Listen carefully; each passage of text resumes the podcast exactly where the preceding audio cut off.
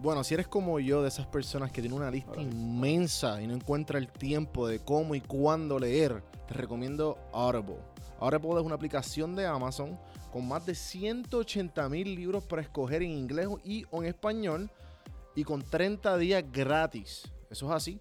Si tú entras a audibletrial.com slash café en mano, te va a dar 30 días gratis en la aplicación y un libro gratis, el que tú quieras. Así que dale a las notas del episodio para que veas el link. Aprovecha. Seguimos con el episodio de hoy.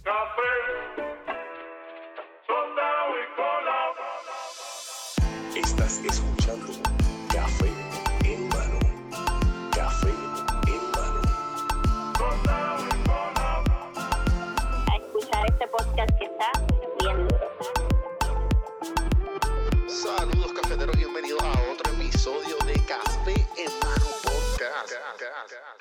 3-2.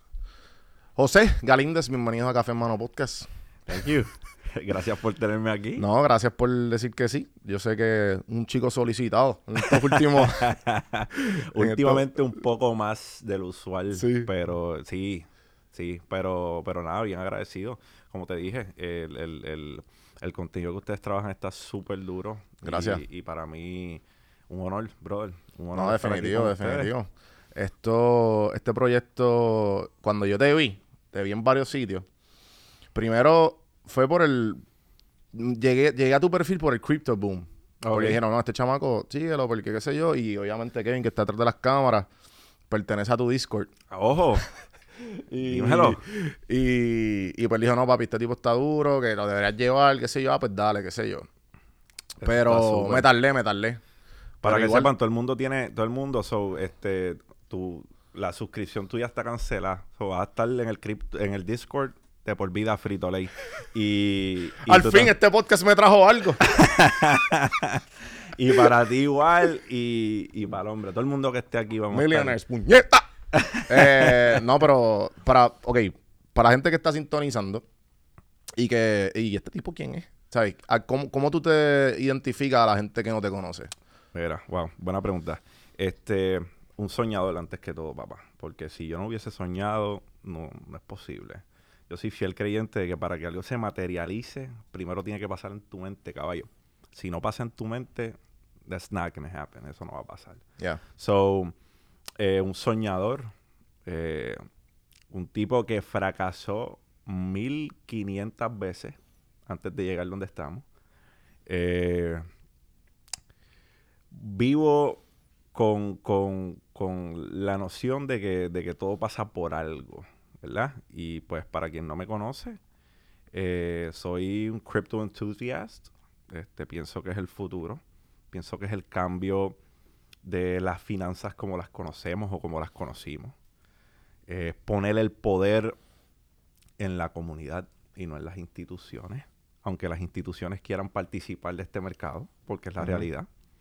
Ya, ya, ya está sucediendo. Y pues pienso que, que esta es la herramienta que tiene eh, Juan del Campo para salir de, de la carrera del ratón. Claro. So, crypto enthusiast, soñador empedernido y pues una persona con la que puedes relate to. Así yo me describiría. Nice. Eh, la carrera del ratón. Yo he mencionado varias veces y mucha gente en el podcast siempre mencionan cuando hablamos de libros que de alguna manera u otra han, han tocado la vida de la gente. Siempre sale a, a- a relucir Padre Rico y Padre Pobre. Que ahí fue que yo aprendí la carrera del ratón. Eh, me imagino, yo sé que tú también, eh, vi en tus stories hace poco, que es uno de los libros que más que tú recomiendas. Padre Eh, rico, padre pobre, esencial. Que, que, que para la gente que, que no sabe qué es la carrera del ratón, que no han leído Padre Rico y Padre Pobre, que ¿cómo tú le describes la carrera del ratón? Pues mira, la carrera del ratón, tú sabes lo que pasa, que como sociedad, yo diría, no, a nosotros nos crían de X manera. Y es que tú tienes que ir a la escuela, sacar buenas notas, para después conseguirte un trabajo. That's it. Y pues ese trabajo va a cubrir tus deudas por el resto de tu vida. Pero. ¿qué pasa? Nosotros como individuos eh, por naturaleza compramos cosas que, una, deprecian o dos, quitan dinero de tu bolsillo. So, si yo voy a describirle la carrera de ratón a alguien que la desconoce y que no ha leído el libro, sería vivir cheque a cheque, vivir cheque a cheque, trabajar para pagar deudas y sobrevivir con lo que te sobra yendo a un 9 a 5, yendo a un trabajo, tu poncha, tus 8 horitas, te vas y con lo que te sobra sobrevives y pues cobras para pagar deudas. Esa es la carrera del ratón. En, en esencia es vivir cheque a cheque, incrementar tu estilo de vida cuando no puedes incrementar tu estilo de vida y comprar cosas que sacan dinero de tu bolsillo en lugar de poner dinero en tu bolsillo. Como dice, como dice mi padrastro, él dice, este, gustos de champán con bolsillo de Bol- cerveza. bolsillo para los viejos. bien por ahí. sí, sí, sí. Este, pues e- eso es la carrera del ratón, brother. Y yo pienso que la, la- la sociedad nos predispone a eso. Ahora, te tengo que decir que veo en, en- en las últimas generaciones, tanto que hablan de los millennials y tanto que hablan de los... Es una de las generaciones más educadas financieramente y es una de las generaciones que más quiere salir de la carrera del ratón. Y lo, eh, lo veo, lo veo en redes sociales, lo veo en muchachos que conozco todos los días. So, para alguien que desconoce, eso es la carrera del ratón. Sí. Y sí, Padre Rico, Padre Pobre fue un libro que cambió mi vida totalmente. Ese fue el primero que yo leí. Y yo dije, ok, aquí es donde tiene que ir mi enfoque. Porque para los que desconocen, yo en el alrededor del 2013, 2014, eh, entró a una red de mercadeo que se llamaba Vima. Ok. Y ahí es que eso abre camino a la autoeducación. Yo no leía un libro, caballo. Sí, porque además de los, la- las redes de mercadeo, yo creo que todos de alguna manera u otra en nuestras vidas han cruzado o con, con ella o te han, te han hecho el acercamiento como que ahí viene este pana a darme una oportunidad de negocio. Organo Gold. Herbalife. Y, y sí, Monat también. Exacto. Oye, no, esto no es un jab. No, Esto no es un jab. Las respeto. definitivo. Eh, tiene, tiene sus pros y sus cons. Yes. Pero, pero los, los pros es que te enseñan a, a hacer tu... a- tú, tú eres un salesman de un producto, pero así es que es también. Creo que eh, Robert Kiyosaki tiene un libro que se llama... Bueno, la red de mercadeo, literal. Sí, yo creo que se llama el, el negocio del, Del mile- futuro, El del- negocio del futuro o el negocio del milenio. Algo así, no me acuerdo. Sí, pero es básicamente él dándosela a las redes de mercadeo. Mira, yo voy a hacer un bold statement. Para mí. Para mí. Esta es mi opinión. ¿Verdad? Todo adolescente en algún momento de su vida debe estar en una red de mercadeo. Y yo te voy a decir por qué. Yo estoy de acuerdo con ese statement. Yo, yo te voy a decir por qué. Zumba. Porque lo prepara para cuando recibe el primer no, gallo. Oye, no quiero ir, punto. A tu reunión, no me interesa ir a tu reunión. ¿Cuán importante es? Brother, vas a recibir muchos no en tu vida. Vas a recibir mucho rechazo en tu vida. Te van a decir que no un montón de veces. So, ¿a qué se está preparando? El consejo promedio al adolescente, si tú lo preguntas en, en- a muchas personas que son emprendedores, tienen negocios y demás, ah, consíguete un trabajo en McDonald's. No, papá, no. Bueno, ahora... Está bien, eh, claro. Yo sé, yo sé. estoy- Pero, pero, eh, porque dicen, McDonald's te va a preparar para lo difícil que Sí, es sí. el mundo del trabajo y demás. Sí, está bien, pero tú estás, pero tú estás ya calibrando la mente de ese adolescente para que sea empleado. ¿Cuál es la diferencia en una red de mercadeo? Que aunque, oye, eres vendedor para una empresa y le estás haciendo el mercadeo gratis, que es el mercadeo más, más efectivo y más poderoso, word of mouth, advertising, es 100 veces más fuerte que el mercadeo tradicional. Claro. Eh, eh, eso es, volvemos, mi opinión. Para mí, word of mouth, la gente va a vender un producto a veces mejor que las mismas campañas de mercadeo. Eso es lo que hay. Sí, sí. So, Le está, lugar- dando, le está dando su trust. Y eso es lo, lo más que, Claro. al fin y al cabo, lo que... porque de una persona reciben testimonios. Ujú.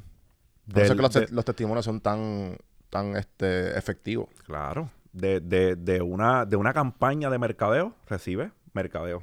Cada cual sabe que detrás de ese mercadeo, ah, ok, por aquí viene el jab. De, de alguna manera u otra, aquí viene la venta. Y estamos preparando a los adolescentes para algo diferente, para, porque ellos se sienten dueños. Tú, tú hablas con una persona que es fiel creyente del producto de ya sea Monad, ya sea Herbalife, cualquiera de estas redes de mercadeo. Papá, ellos, ellos, o sea, no, papá, Monad te va a hacer crecer pelo da- da- hasta en las orejas. Ellos se lo viven como si fuera su marca. Eso es lo que lo hace poderoso para mí. So, No, ya- y, te, y da, y te da lo- la enseñanza de un true salesman, porque la, la- la venta, hay una, hay gente que ya nace nato a la venta, pero igual la venta se puede, se puede enseñar. claro. Y esto es lo que, y estas redes de mercado te enseñan a vender. Igual que hay personas que nunca van a aprender a vender. Hay personas que lamentablemente, papá, no, no le venden, no, no le venden un blower a Sí, el más sí. pelo que tenga. Exacto. Porque no, en, en, en, en su persona no está ese salesman grit, ¿me entiendes? Porque para tú vender, tú tienes que primero, tienes que, tiene que haber un tipo de rapport con esa persona que tú le estás vendiendo el producto. Tienes que crear una relación. ¿Qué pasa cuando tú vas a un mall y le vas a pasar por el lado al kiosco de las personas que venden perfume? Evades. Evades. Te vas por el otro lado. Buscas por cuál de los dos lados no está la vendedora de perfumes. Y por el lado que no está o que está despistada, por ahí es que quieres pasar. Sí, Por so que-. Sí. ¿Por qué lo evades? Porque para ti es eh, claro que a la que pases por ese kiosco, te quieren vender algo. So ya te estás, ya te estás a la defensiva. Ok, ella está por acá, yo voy por acá. Yo vendí perfume por tres años. Ahí está, mira. Casualidades o causalidades. Sí, sí, sí, sí. Pues así es esto, mano. Eh, eh, hay personas que hay personas que lo tienen, hay personas que no lo tienen. So, ¿Por qué yo creo que las redes de mercadeo son esenciales? Porque le van a enseñar a estos adolescentes que el rechazo existe, eh, la vida no es un juego, ¿sabes? People are gonna say no. No, y, la gratificación también de cuando te dicen que sí. Y la gratificación de, de tú tener tus propios resultados porque está en ti. Claro. Si tú no te mueves, no vas a tener ningún peso. Y las redes de mercadeo, la realidad es que cuando una persona, y es, y es así con muchos productos, la gente no está comprando tu. La, la gente no está comprando el producto. La gente te está comprando a ti como individuo. ¿Sabes? They trust you as an individual. Ellos, ellos como individuo dicen, ok, yo creo en lo que él está trayendo a la mesa. Ujú. So, voy a comprarlo. Y creo que es esencial en, en- en- en un adolescente que, que entienda que crear círculos o crear redes es poderoso, porque muchas de estas personas en redes de mercadeo, por ejemplo, Alex Morton, es una persona, él se puede ir de la red de mercadeo donde él esté, completamente, me fui, ya no estoy en esa red de mercadeo. No, no behold. Se va para otra red de mercadeo y su equipo completo, su organización completa que estaba de él, debajo de él, en esa red de mercadeo, se va para la próxima. A ellos no le importa ni el, ni el, ni el, ni el plan de compensación, a ellos no les importa el producto. Papi, puedes estar vendiendo herradura de caballo. Me voy con el gallo, porque sé lo que él trae a la mesa.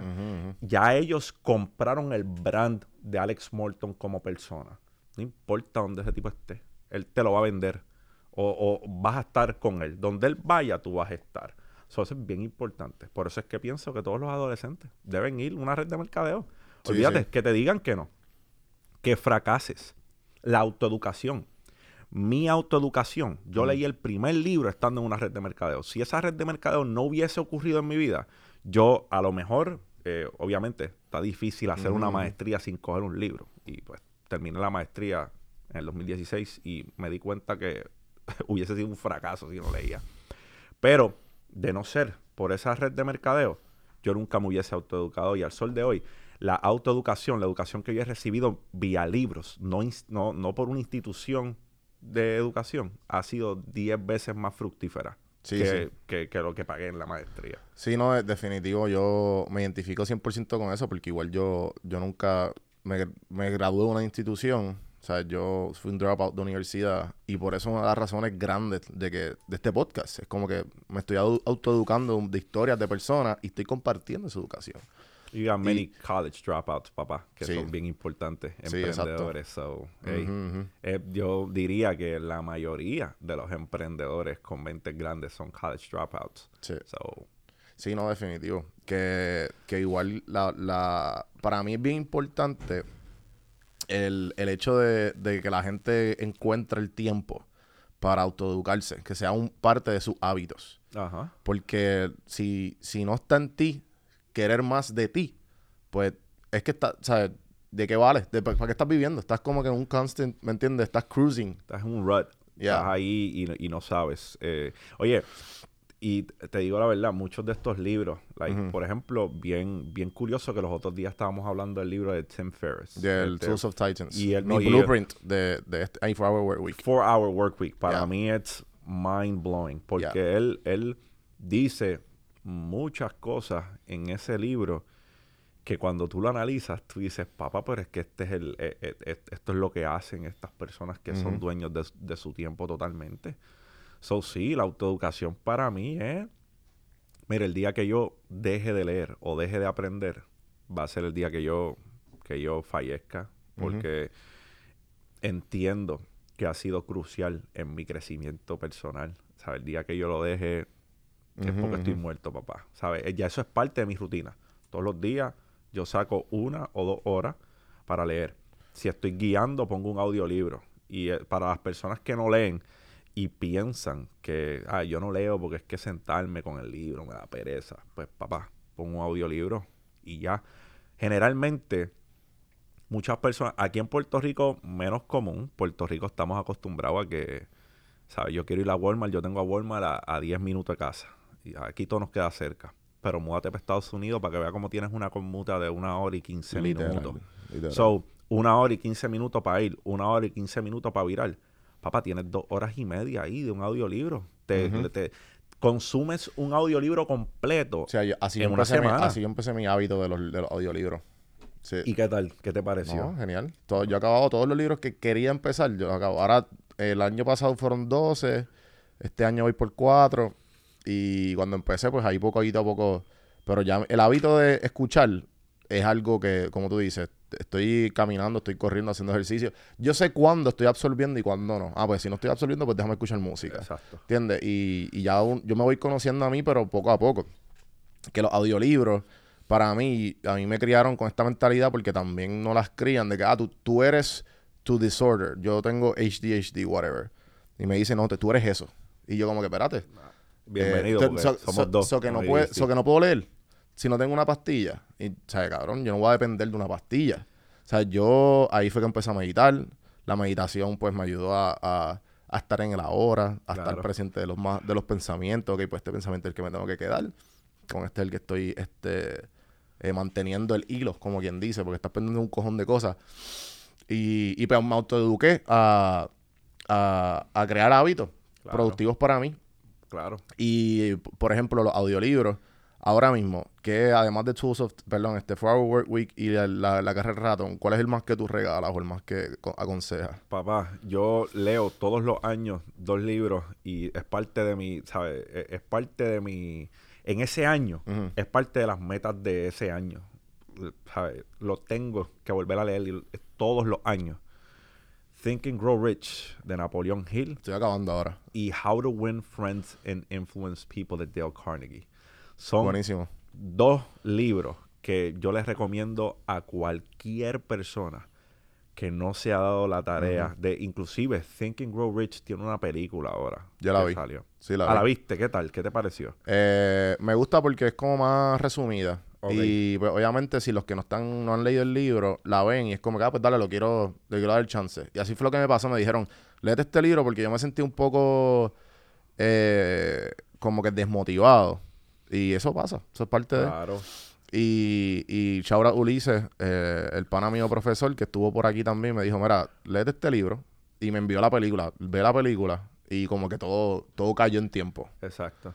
Y, y definitivamente ese libro, igual que ese, esos dos libros, lo, lo aprendí gracias al podcast. El eh, How to Influence eh, Friends and How to Win win friends and influence people. ese mismo, Mm. pues también lo leí gracias a, a, a gente que lo ha recomendado, porque es algo constantemente que la gente repite.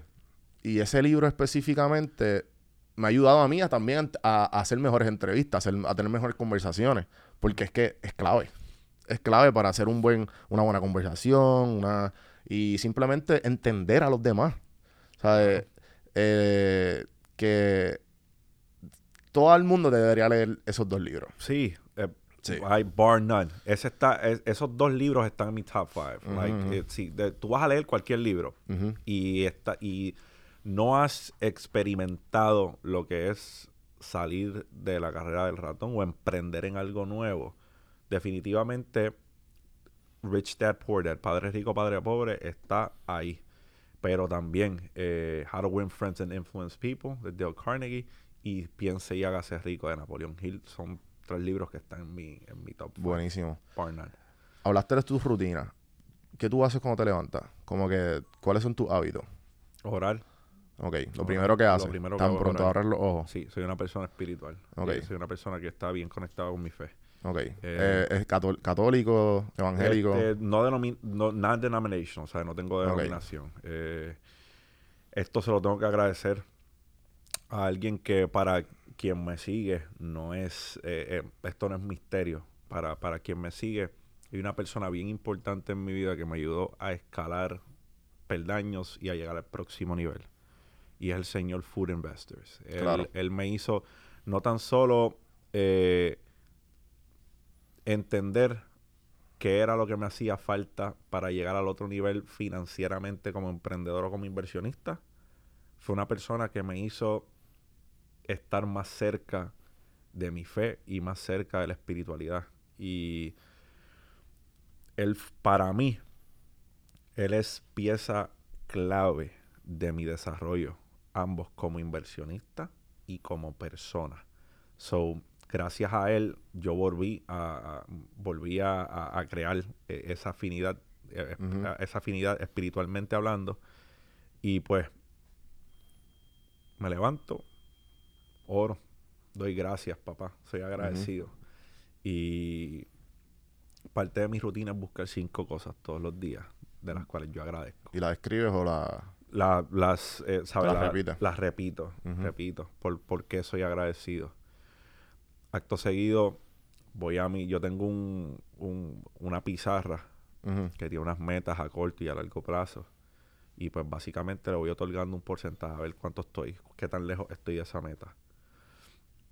So, aparte de orar, agradecer por esas cinco cosas, eh, retocar esas metas, revisitar esas metas, a ver cuán lejos estoy de ellas, cuáles son a corto, cuáles son a largo plazo.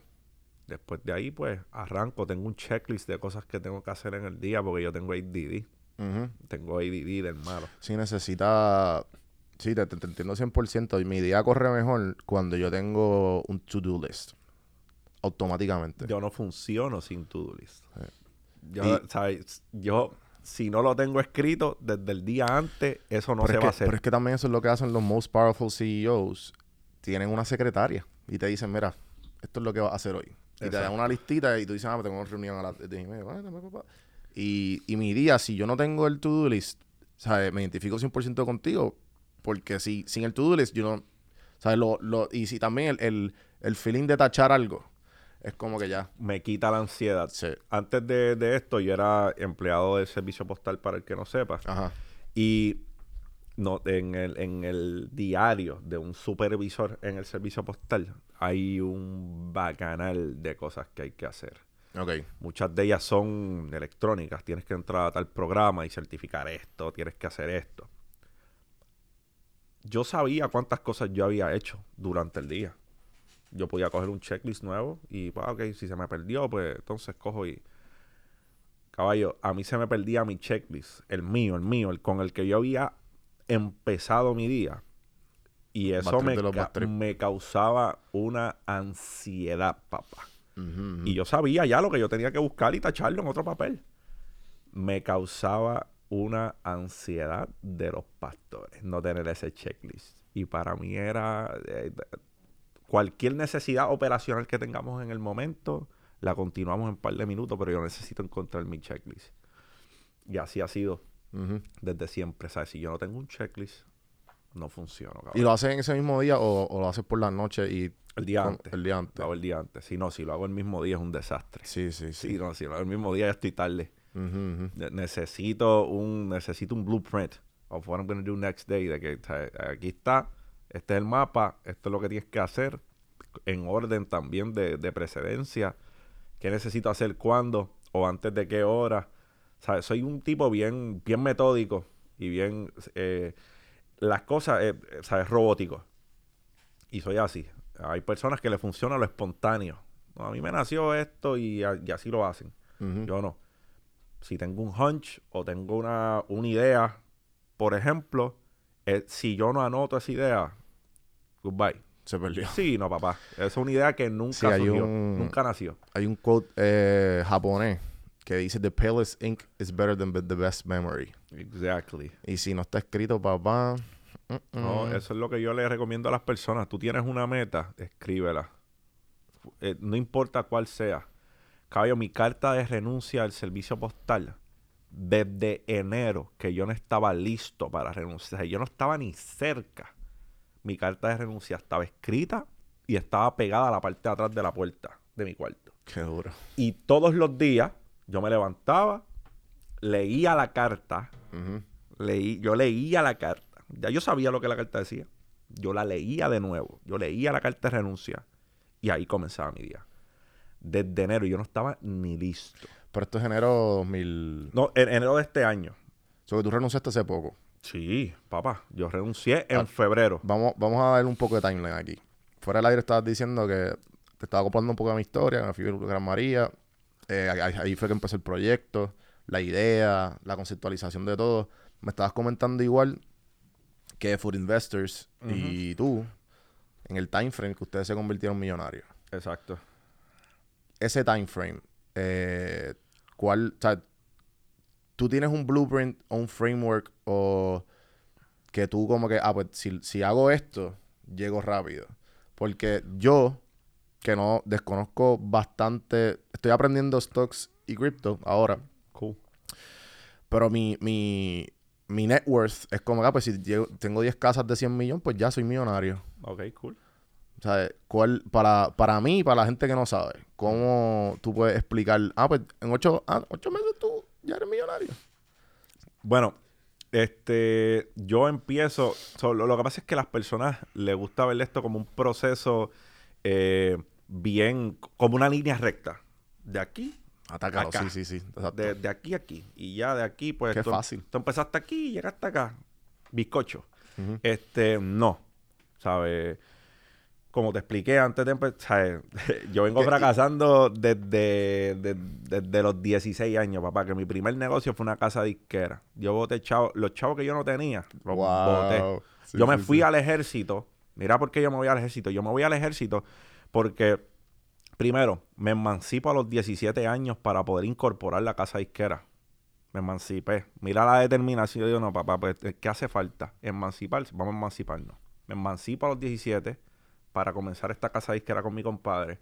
Mi compadre es pieza bien importante también de desarrollo porque con él es que yo empiezo el joseo, de empezar a movernos, empezar a hacer cosas diferentes. Ya nosotros desde esa edad, desde los 16, yo sabía lo que yo no quería hacer. Olvídate de lo que quería hacer. Yo sabía lo que no quería hacer. Pues ya desde esa edad yo estoy moviéndome.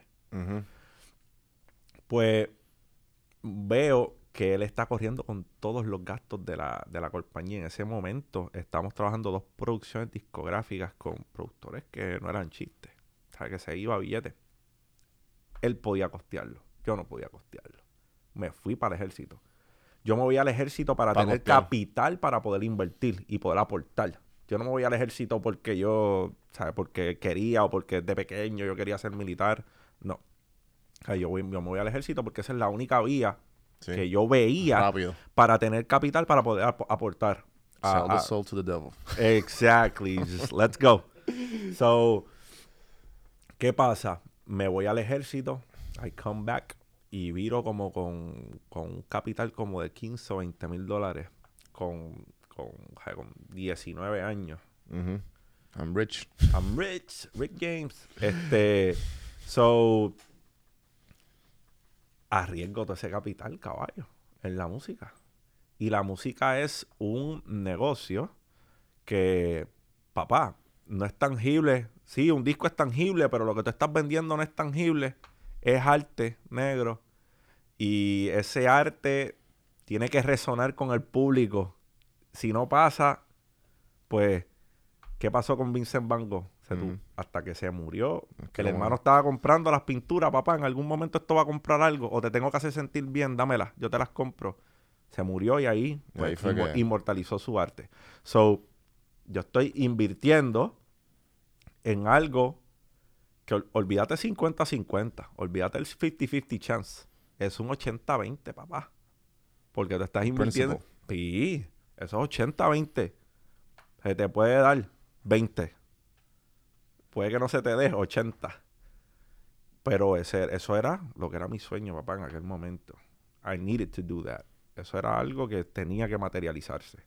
So, going back, se, además está decir que un fiasco, ¿sabes? Se explotaron los chavos, nunca viraron. Eh, también hablo de la producción de eventos. Tuve participación en producción de eventos. También me estafaron como 35 mil pesos de un préstamo que yo tenía, que era un Career Starter Loan. Cuando nosotros nos comisionamos en el ejército, nos dan un Career Starter Loan para que tú, pues, te mojes los pies.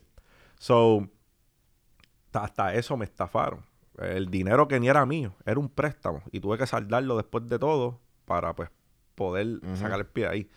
So, sí, 2017, Huracán María. Hago mi primera compra de Bitcoin después de Mm. haber sido estafado en una red de mercadeo. Que esa es la que- Una pirámide La que de nueve, papá. el podcast de Chente. Eso es así. De nueve, tremendo fiasco también, una estafa. So, pero mira, me estafan. ¿Qué hubiese hecho el ser humano promedio después? Papi, me estafaron. Ya no. Olvídate del quito. Bitcoin, que diablo. Yo no quiero con nada, yo no, yo no quiero saber de nada relacionado a eso. Yo no. Siendo la normal que soy, dije, espérate, está bien. Pasé por una estafa. Pero esta estafa no es sinónimo a BTC. Ellos están utilizando el BTC como, como, como, como una caña pescar. Con, con el BTC, pues pescamos al- a, a- a nuestra víctima. Voy y como quiera invierto en tres BTC más, habiendo perdido casi 12 mil dólares. ¿Y para cuánto estaba para ese tiempo? 1200. 1200. Ujú.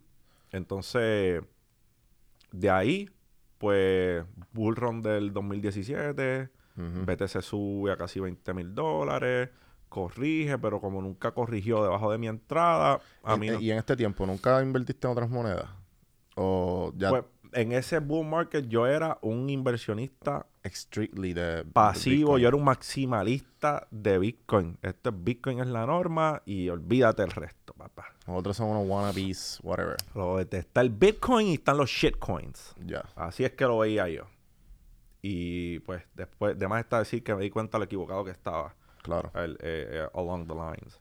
So, eh, invierto y de manera pasiva llega a mi vida el señor, el señor Food for Investors y yo. ¿Cómo, cómo, cómo llegaron? ¿Sabes? ¿Cómo se cruzaron? Nosotros nos conocemos desde la red de mercadeo, desde el 2013, ¿sabes? Pero reconectamos Veo. después, reconectamos después en el a mediados de después del COVID, después de marzo.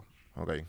Y tuvimos una conversación en aquel entonces y él me ¿Y ya, dice, ¿Y ya tú hit el millón o todavía? en ese entonces, no. Ok. No, no, no. En ese entonces estaba empezando a subir el Bitcoin. Veo. So, eh, y no en ese entonces. Eso fue más para septiembre.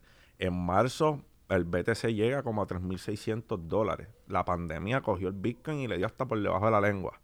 So, en ese momento, después de marzo, DeFi Summer takes off, un montón de tokens hicieron números. ¿Qué, qué significa eso?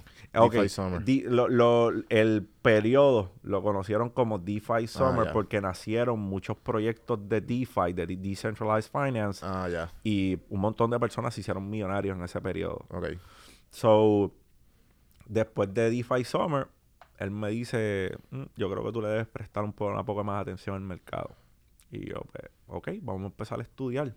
Vamos a empezar a really dive in, like, entender qué es esto, qué son las finanzas descentralizadas, qué es el staking, qué es el farming.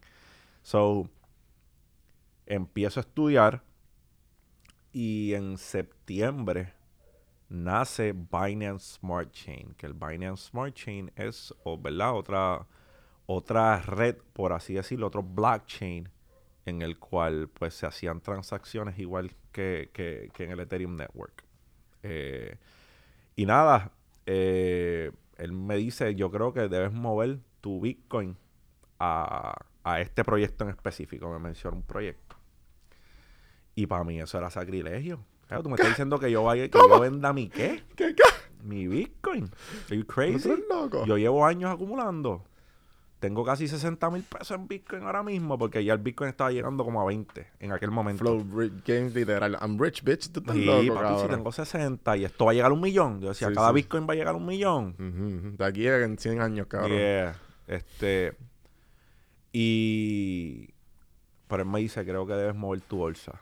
Tienes bastante capital y yo creo que, que si lo haces aquí, vas a ganar. Que fue Cake. Para los que desconocen, ese es el, ese es el que descubrió Cake. That's it. Food Investors.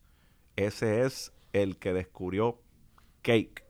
Eso Eh, es una moneda. Sí, esa es la moneda que ha creado un bacanal de millonarios en, en el mundo. Pero en Puerto Rico, Cake convirtió muchos millonarios.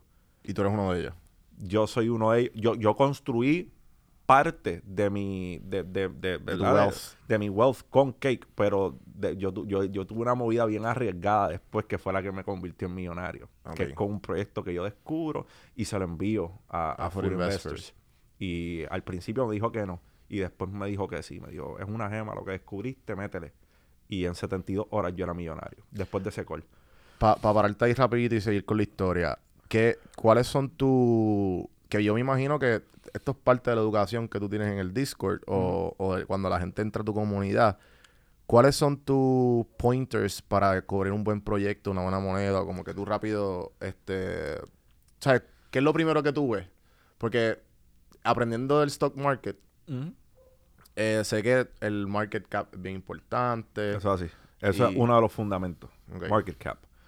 Un proyecto que tiene un market cap bajo eh, representa mayor oportunidad, mayor upside como Veo. inversionista. O sea, tú, tú miras un proyecto que tiene un market cap de 3 o 4 billones. De repente, no es que no haces dinero en él.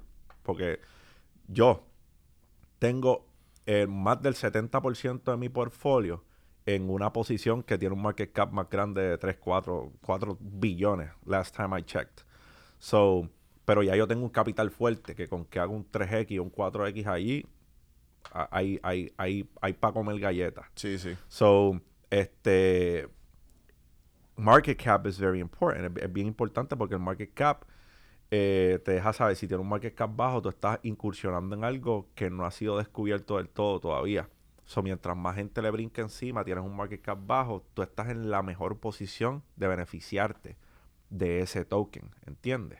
So, si tú tienes una, si tú tienes un bit con como cuando se descubrió Cake debajo de 10 millones de market cap y Cake y tú le metes 10 mil dólares a, a ese bit, a, a esa moneda y de repente en un par de meses coge 2 billones de market cap, gallo, tú eres millonario con 10 mil dólares. Yep, that's it. Pero sí, es más fácil decirlo que hacerlo. It's Sí, easier sí. said than done. Cualquiera, después que ve, ya tú sabes No, al obligado. perro. Sí, lo que tú dijiste, lo que tú dijiste que es it's not a straight line. Eh, No, it's definitely not a straight line. Yo, soy yo, eh, so que cake, fundamento, fundamento, para no, para no irme de tu pregunta y contestártela. Market cap es bien importante. Los tokenomics de, de una moneda son bien importantes. El token vesting es bien importante, que es cuando los developers o el equipo de mercadeo puede vender estas monedas, cuánto tiempo, porque si un proyecto sale y todo el mundo que le regalaron token pueden vender ese token en dos semanas, agárrate, negro. Que si tú, inventi- si tú invertiste antes de que ellos te, su token vesting period se cumpla, papi, te van a dompear esas monedas y lo que vas a recoger son billones de tu inversión. So, token vesting, eh, como te dije, market cap, cuáles son, cuáles son los, los partners de esa moneda. Tiene muchos partners, ¿sí? ¿No? Eh, además de los partners de la moneda, los partnerships son bien importantes. Venture capitalists. Hay gente con mucho dinero vaqueando esta moneda. Tiene, tienes personas millonarias vaqueando este proyecto. ¿Cuál es el team? Si es un team que está doxed, eh, eh, sa- sa- sabemos quiénes son fulano, sutano, perencejo, sabemos sus nombres o son anónimos. Sí, como Elon Musk, que es el más popular. Casi, exacto. Si Elon estuviese detrás de cualquier proyecto de cripto, eh, que no lo va a hacer, no va a no- no- dudo mucho que desarrolle una moneda por las ramificaciones legales que puede tener. Eh, tú puedes estar seguro que esa moneda, papá, a la que la anuncien, olvídate que eso va a coger 3 billones de market cap en, en semana. Y, lo, y las personas que puedan entrar en un public sale o en un private sale, chacho, están hechos. So, so, ¿quién es el equipo detrás? Los partners, tokenomics, market cap, todas esas son las cosas que yo veo y yo digo, ah, está undervalued el proyecto. Tengo un proyecto como GTH y tengo un proyecto como BAT, Basic Attention Token. ¿Cuánto tiene BAT de market cap? Ah, 2 billones de market cap. ¿Cuánto tiene GTH? 16 millones de market cap. Ok, ¿son competidores? Sí. ¿El proyecto está sólido? Sí. Ok, esto está undervalued. Yo le voy a meter a GTH. Veo. ¿Entiendes? Ujú, ujú. So, es una comparación. Sí, sí, sí, sí. Y hay muchas cosas que pasan en mi mente antes de yo Claro. decidirme por un proyecto. Antes no. que, que lo llamen, como dijo For Investors, un gem. Exacto. Y, y, y volvemos. Tú, eh, yo no, a mí no me pregunto, a mí hay personas que son developers que son gallos castados con la, con how it works, like los bloques detrás de cripto, eh, esa gente yo la respeto, pues muchos de ellos, data scientists, personas, mentes privilegiadas. Yo soy un inversionista. Ujú. So, Sí, es otro mindset. si vas a medirme a mí por la vara de cuántos bloques por segundo, cuánto no, papá, no, eso yo, te- eso yo te lo dejo a ti. Sí. Yo lo mío, yo lo mío es upside. I'm an investor, not an investigator. ¿Sabes? No y ahí soy- clip de Instagram. Sí, no. Eso, eso es un, eso es un quote de Food for Investors también. Sí, sí, sí, sí. él te dice, nosotros somos inversionistas, no investigadores. Ajá, ajá. So, yeah. So, no- so, entonces, este, cuando Food for Investors eh, te, te, te dice, mira, tienes que mover tu Ajá. dinero. moví. No me tomó ni, no, no me tomó ni, ni, ni, ni, ni 45 minutos. Entonces, ahí es que tú empiezas a ver el upside de todas tus movidas. Empiezo a ver el... ¿Cuál Acuérdate fue, que ya, cuál ya fue la llevo... movida riesgosa que tú dijiste ahorita? De, que dijiste, no, ahí fue que yo... Ok, so yo creo, y so después- yo creo un capital de 60 mil dólares con Bitcoin. Ajá. Y él me dijo, mueve los 60. Los 60. Sí, él me dijo, mueve los 60. Y yo debí hacerle caso. No hice caso. Moví el 50%, 30 mil. Eh, Sí, sí. todavía, eh, hasta el That's sol the de hoy, smart move, ¿verdad? Ah. Tú, tú piensas. Como que, bueno, 50%. Bueno, hasta comer lechuga es arriesgado. Eso es otro... eh, Otro eh, eso es otro quote de, de, de Food Investors. So, eh, hoy, yo lo analizo... No, yo hubiese movido el 100% de mi portfolio, yo lo hubiese movido. Pero nada, volvemos. Después que le ve al perro, Ajá, ahí es sí, sí. macho. Sí, sí, sí. So, pero, como quiera, veo la oportunidad, veo el upside. So, yo digo, pues mira, de 60 vamos a mover 30. Vamos a mover 30 mil.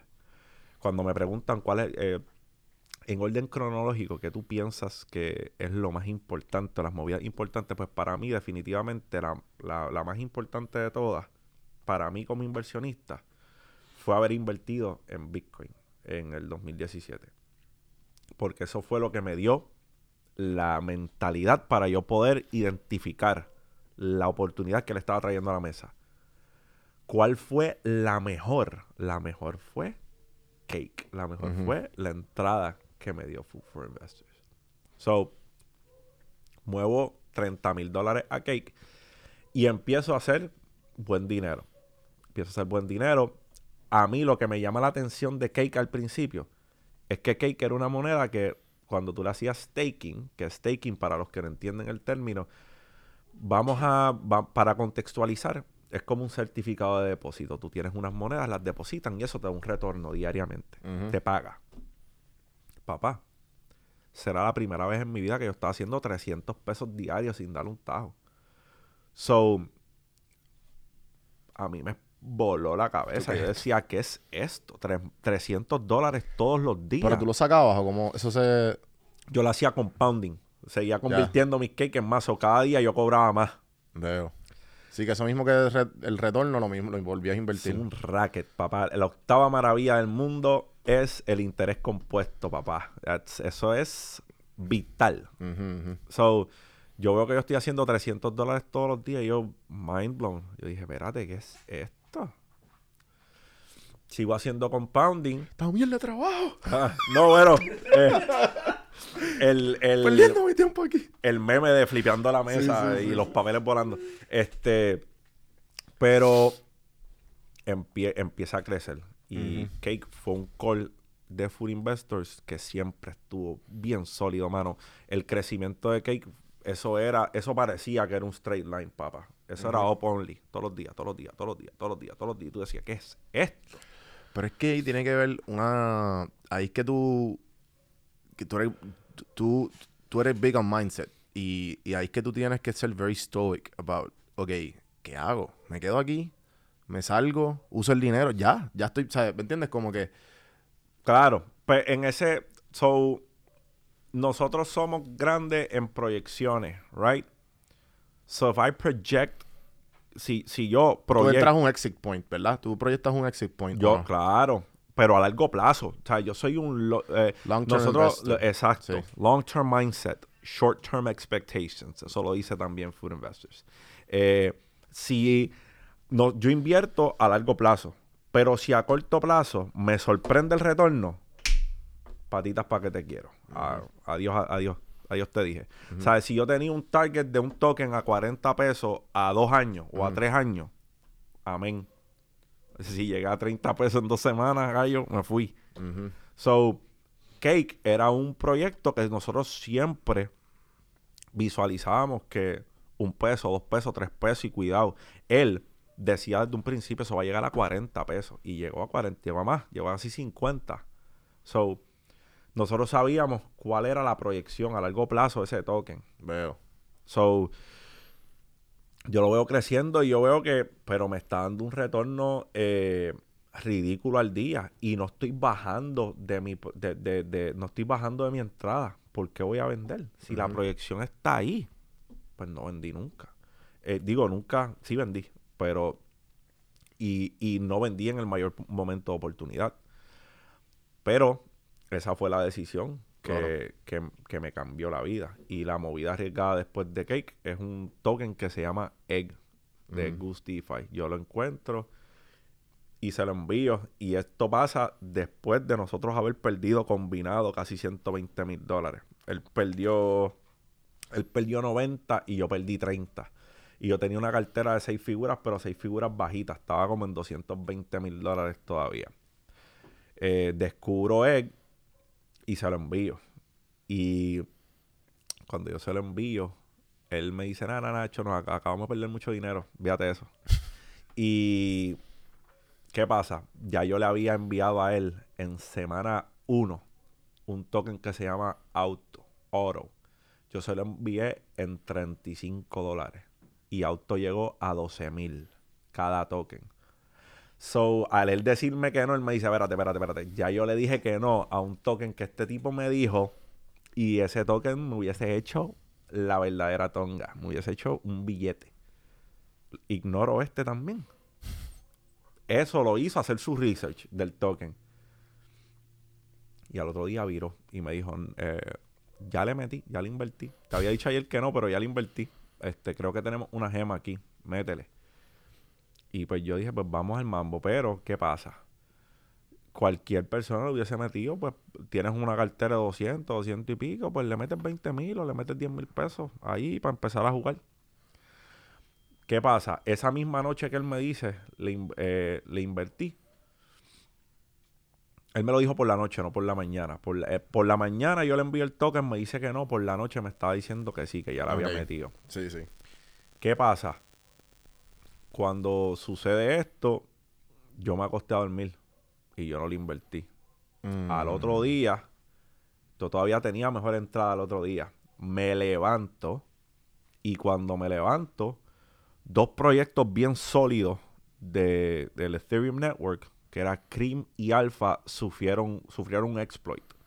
So, hackearon lo, lo le- fue, yo creo que un, un, un loan, no, me acuerdo si fue un flash loan, attack o algo, pero sí sé que fue, they got exploited, ¿sabes? Y per- la- las monedas perdieron como un 70% de su valor. Cuando yo me levanté y vi eso, yo dije, wow, dos proyectos tan sólidos como Cream y Alpha tienen un exploit. Fuck it. Me cogí, moví el 80% de mi cartera. Todo mi cake lo moví a Egg. Todo. Vendí todo mi, mi bebé. Porque hasta el sol de hoy hay personas que tienen apego sentimental con cake y no lo han vendido. Es la realidad. Sí, eso es lo que pasa, me imagino, con una, una moneda que te da Pues, tanto, tanto claro. dinero. Y yo la completo, papá. Yo, eh, que fu- eh, fue un- con 150 mil dólares aproximadamente. 140, 150 mil. Y YOLO, lo moví completo. Dije, olvídate, vamos. Este. Y en 72 horas, ya esos 140 mil dólares eran 1.3 millones de dólares. En 72 horas. Vete para el carajo, cabrón. Pero entonces, ok. Yo lo más que hice en venta fueron 270 mil en con taquilla. Yo soy Ok. broker, ticket broker de, del second market. Ok. Y, ¿Aquí? y en, O hay- hay en en Puer- Estados- Puerto Rico, Puerto Estados Rico. Unidos. Ok, súper. Lo más que hicimos fueron como 60 mil o 50 mil en profit. Duro. Y, pero obviamente esos son yo y dos socios más. Ok. Y nosotros, pues, cabrón, si, si vamos con el mismo, con el mismo momentum, pues llegamos al millón en venta Ok. al fin de año. Pero pasa la pandemia, no hay conciertos, we're fucked. Ok. Y, y yo no me quiero imaginar que, que un concierto me haga un ¿sabes? Ya tú, tú eres, tú eres millonario automáticamente cuando llegas al millón porque... si- vendes. Hasta que no vendes, you are an unrealized millionaire. ok. Yes, sir. El, el- y el mercado te lo va a recordar. Como los otros los pasados días. Saludo a todos mis, mis, mis crypto guys que están sufriendo. Pero tú no eres millonario hasta que tú no ejecutas la venta. Hasta que tú no vendes. Tú eres... You are... Lo vendes a un stablecoin. Yes, cambia. Si estás en el Binance Smart Chain, pues pasas a BUSD. Bet Rápido. 20. Yes. Entonces lo vendes y, y ¿qué haces con ese dinero? Lo dejas en el, en el stablecoin. Y bueno, lo puedes dejar en el... Lo puedes... Ok. ok. Pero, lo puedes dejar en el stablecoin. Pero ¿qué pasa si tú lo dejas en... Ok. Put it to you this way. Eh, yo he visto drawdown de 3 millones de pesos. Yo, de, de- de- de mis inversiones, yo he visto mi cartera negativo 3 millones. Eh, ahora, so, ¿qué- ¿a qué voy? Tú puedes dejarlo en stablecoin porque es dinero. Es one punto. ¿Sabes? Si el stablecoin no baja, ese es un millón de dólares. De ahí, para Gemini o para Coinbase y de Coinbase para tu banco. Ya. Y tienes un millón. Fácil. Ahora, Es que ese- eso, por eso pregunto, ese es el mindset. Ok, de- ahora, ¿qué va a pasar? Tú siendo inversionista, no Juan del Pueblo, porque si Juan del Pueblo no es inversionista y de un golpe de suerte, papi, con ese millón me fui, maleta and go. Olvídate de eso. Y eso está muy bien, eso no está mal. Vale, con un millón, yo estaba hablando con Andrés antes de que llegáramos, con un millón de dólares. Un millón de dólares es suficiente para que si tú tienes una casa, saldes la casa. Si tú tienes un carro, saldes tu carro. Si tú tienes otras deudas realengas, saldes tus deudas. Y todavía deben sobrarte al menos medio millón de dólares para que tú inviertas en otras vías de ingreso pasivo. La más sencilla, bienes raíces. Sí. Y vas a estar haciendo ingreso pasivo por el resto de tu vida. Ya eres libre financieramente. Congratulations. ¿Sabes? Le- la libertad financiera no es un millón de dólares. La libertad financiera es cuando tu ingreso pasivo supera tus liabilities. Cuando tu ingreso pasivo es más que las deudas que tú tienes al mes, tú eres libre financieramente. Good job. Saliste So que- rat race. Claro, saliste del rat race. So, ¿cuál es el problema de si tú ejecutaste la venta y lo dejaste en un millón BUSD o USDT, cualquiera? El mercado te va a regalar entradas. Mm. El mercado te va a regalar entradas. Tú vas a... Mmm, mira a TRX en 60% menos de lo que estaba hace dos días. Le voy a meter medio millón para flipearlo, porque aquí tengo 1.5 asegurado. Se te puede dar. Se te puede, puede que no se te dé. Entonces, si tú me preguntas a mí, tú eres una persona que no tiene un millón en el banco, no tienes un millón en el banco, y estás dejando tu capital en un mercado lleno de especulaciones, tú eres un saco de riesgo con patas. En cualquier momento, tú eres bellonario, no millonario. Veo. So, ¿cuál es mi take? Papá, tú hiciste un millón de pesos y tú no tienes un millón de pesos en tu cuenta de banco. Arranca. Vámonos, Sí, arranca sí, en sí. fa. Porque te va a atacar la avaricia.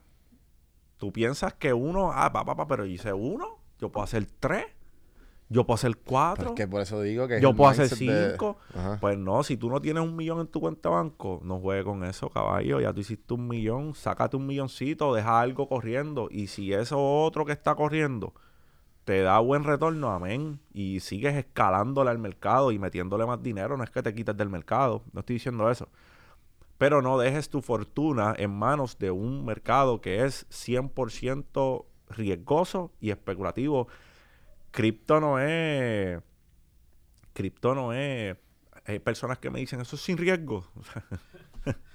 Cripto es primo hermano de riesgo, pa. Ellos comen, ellos desayunan, ellos almuerzan y ellos comen todos los días. Cripto y el riesgo. Son panas a muerte. BFF. Sí, papá. So, yo, yo no dejaría capital así de grande. Tú tienes que aprender a controlar las emociones y, y entender que tú no puedes dejar una suma cuantiosa de dinero en manos de un mercado que es especulativo. Porque viene Elon Musk y te tira un tweet que, que acaba de vender toda su bolsa de Bitcoin y te fuiste, papá. Sí, ahí, ahí, ahí murió todo. Ujú. Eh, mano, ¿qué más me falta? Quiero preguntarte un par de cosas. Hemos hablado bastante. A ver, Sí, sí, a sí. ver. Eh, ¿cuál- ¿Cuáles son los más. las cosas que tú recomiendas? Que en verdad has dicho bastante, pero maybe no lo has dicho cuando viene alguien totalmente con mucha ambición y poco, y poco conocimiento. ¿Qué es lo más que tú le dices a esa gente? ¿Qué es lo más que tú escuchas repetitivamente? Que como que quieres, ¿sabes? ¿Qué, qué, qué tú quisieras cambiar en toda esta gente que, que tiene ambición pero poco, poco conocimiento? que la educación es vital, primero. Eh, eh, te quiero decir que el eh, 50% del riesgo viene cuando las personas no se educan. So, la educación es vital.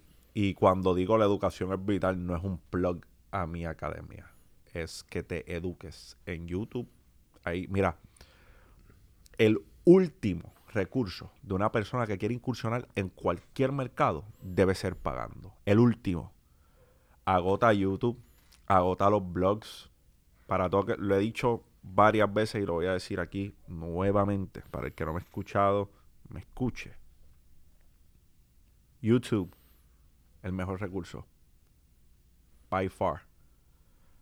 Tienes a Lark Davis, tienes Altcoin Daily, tienes Kryptonita en español, tienes, wow, tienes Elliot Trades, tienes un montón de personas que están dando conocimiento. The Crypto Dad ayuda mucho a setear carteras y entender otros otros networks. YouTube. Podcast, The Pump, Anthony Pompliano, uno de los mejores podcasts de cripto. Escrito, ¿te gusta leer? BSC News, Binance Academy. Estoy dando. Si, oye, si tú no has agotado estos recursos, no le pagas a ninguna academia. Agota los recursos. Si tú agotaste todos estos recursos y tú sientes que todavía te falta el conocimiento, entonces yo te digo, dale tu dinero al mentor que, que ¿verdad? Que, que tú admiras o que, que quieres ayudar a la causa. Punto. Pero no lo hagas antes de educarte por tu vía y que sea algo gratuito. Porque la realidad es que no hay que pagar para aprender. Hace falta las ganas de aprender. Ahora, hay comunidades que ofrecen un montón de cosas que son convenientes para una persona que está pagando un servicio. Ahora mismo, él es, parte de la comunidad. Tenemos clases de principiantes, tenemos una comunidad de apoyo que cuando se te tranca el bolo, ellos son los primeros que dicen, no, aquí y acá hay beneficios, pero no debe ser tu primer recurso. So, la educación es vital. Eso es lo que alguien tiene drive, tiene las ganas, pero no tiene el conocimiento. Vete y busca el conocimiento. Porque el 80% del riesgo viene de eso, de la ignorancia. En cualquier mercado, no en este, en cualquiera. Eso, papi, lo que está es casino. Sí, mil sí. pesos aquí a lo que se dé, mil pesos al rojo. So, eso no debe, esa, esa no, ese no debe ser tu approach a ninguna inversión. ¿no? Claro. ¿Sabes? Mil pesos aquí y lo que salga, salió. Eh, lo más que tú, además de, de esto del, de la, de, obviamente de, de ser inversionista, Ah, decidiste ser mentor ok. y tienes academia. Ujú. O sea, por- ¿De dónde nace esto? ¿De dónde nace tú del, el, La gente. No era yo. Yo nunca dije, quiero tener una academia, quiero enseñarle a la gente. Yo Sí, era porque- feliz con hacer mi cartera, crecer mi cartera y no tener que enseñarle a nadie. Es la realidad. Y me, me gusta enseñar, pero es una responsabilidad que tú tienes, ¿entiendes? Estas personas no entienden que el riesgo les pertenece a ellos. Yo comparto lo que yo hago, pero si yo me escracho, te escrachas tú conmigo, ¿entiendes? Personas que no entienden eso. Y es una responsabilidad. Cargamos con la responsabilidad de que estas personas aprendan cómo es. Y la gente, papá, porque yo compartía cosas free, como que mira, esto es lo que está sucediendo en el mercado, this, that, third. Y la cantidad abismal de mensajes en mis redes sociales era, necesito aprender, enséñame, yo te pago lo que sea, enséñame. ¿Cuándo fue el boom de tus redes? Eh, bueno, el primer boom, el primer boom de verdad fue cuando Food Investors le dice a las personas que pues, yo era yo era una de sus Un estudiantes. yo, yo era uno de sus estudiantes millonarios ya de siete cifras. ¿sabes? Ah, ya. Ya él lo había posteado y él lo había hecho público. Ese fue el primer boom. ¿A De- quién fue el primero que le, El primero que le dije, que le dije, mira, cabrón? ah, bueno, mira, cabrona. No, Eso, fíjate, yo estuve, después de haberme hecho millonario, yo, papá, yo estuve trabajando todavía dos meses después de haberme hecho millonario. Y nadie lo sabe, lo sabe, no, eh, por lo menos la- las personas que me rodeaban en el, tra- en el lugar de trabajo, por ejemplo, no lo sabían. So, este, no, a- a- aguanté, quise darle la deferencia de que consiguieran a alguien antes de yo irme. Qué Eh, duro. That's a nice guy, right Ah, there. Ey, este, pues mira, eh, yo, yo, yo soy bien creyente de que uno tiene que dejar las puertas abiertas y crear relaciones, ¿entiendes? Sí, sí. Y sabemos de hoy, no sabemos de mañana. So, yo estoy en buena posición, eh, ¿verdad? Dios quiere y sigamos así por el resto de, pero no podemos, este, tú no puedes eh, juzgar a las personas primero y segundo, pisotear a nadie, brother. Tienes que tener valores, tener principios. A mí no me gustaría que nadie, sin decirme nada, se vaya y me deje guindado con algo. So, yo no lo voy a hacer de vuelta, no importa cuál sea la posición en la que yo me encuentro. So, eh, para eso, eso para mí era bien importante. Que, que ellos supieran que yo le estaba dando ese tiempo de que, de que consiguieran a alguien, de que no lo iba a dejar arrollado, independientemente cuál sea o cuál fuera la razón. Que Claro. después, pues, se fueron enterando poco a poco. Es Ujú. como es como una leyenda escrita en las paredes. E- Este, este fue que estaba aquí. este fue el tipo este fue el tipo que rompió las cadenas del servicio postal. Eh, eh, le vivo agradecido al servicio postal. toda la gente que yo conozco del USPS, mano, todos son unos workers duros, mano. Oh, Duro. yeah, papi. El servicio postal es Y casi todos alcohólicos. Wow. Los que yo conozco. Thanks a lot. No, no, No, no, no, no, no. Este, pero el servicio postal te, papá, te, te, te, te crea una disciplina de imagino. trabajo. Sí, porque si fallas te jodiste. Sí, de- además que, no, no, ¿verdad? Les gusta enderezar a los empleados a fuerza de carta. Pero, pero, sí, no, papá. Pero tienes que trabajar 12 horas todos los días a veces, 6 días en semana, no es fácil. Papá, a la gente le encanta glorificar, no, el correo, que haces par de pesos, sí, haces par de pesos a coste de tu vida. A coste que, a coste que tú llegas a tu casa y toda tu familia está durmiendo. A costa de que no puedes compartir en cumpleaños, en, en días festivos, porque los días festivos estamos trabaja. trabajando. Sí, sí. O sea, yo trabajé en el servicio postal Año Nuevo, despedida de año, Navidades, you name it. Sí, sí. Yo, eh, tú- el día festivo que tú te imagines, yo lo he trabajado. Sí, igual que los airports, guys. Sí, Todos los que no- aeropuertos. Y no es trabajarlo ocho horas, es trabajarlo, gallo. O sea, trabajar el día completo y, y decirle adiós a, a, a parte importante de tu vida. Eso es fuerte. I Me don't imagino. care. I don't care. A ese punto tú pones en una balanza el dinero que estás haciendo versus la poca vida que estás teniendo. Y para mí eso era lo más importante. Yo, yo era gerente cuando me fui full, full battle rattle con cripto y era gerente. Y mi desempeño bajó como gerente. Porque yo estaba, I was determined. O sea, yo, yo estaba determinado a que esto iba a funcionar. So, yo llegaba arrastrando los pies ya. Porque no dormía a veces, dormía dos horas, tres horas. O mi desempeño bajó como gerente en el imagino. postal. Me imagino. Pero pues, bajó para algo bueno. Bueno, nos tenemos que ir. ¿Tú quieres decirle acabar algo? Una, una pregunta. La última. Métele, métele ahí el micrófono.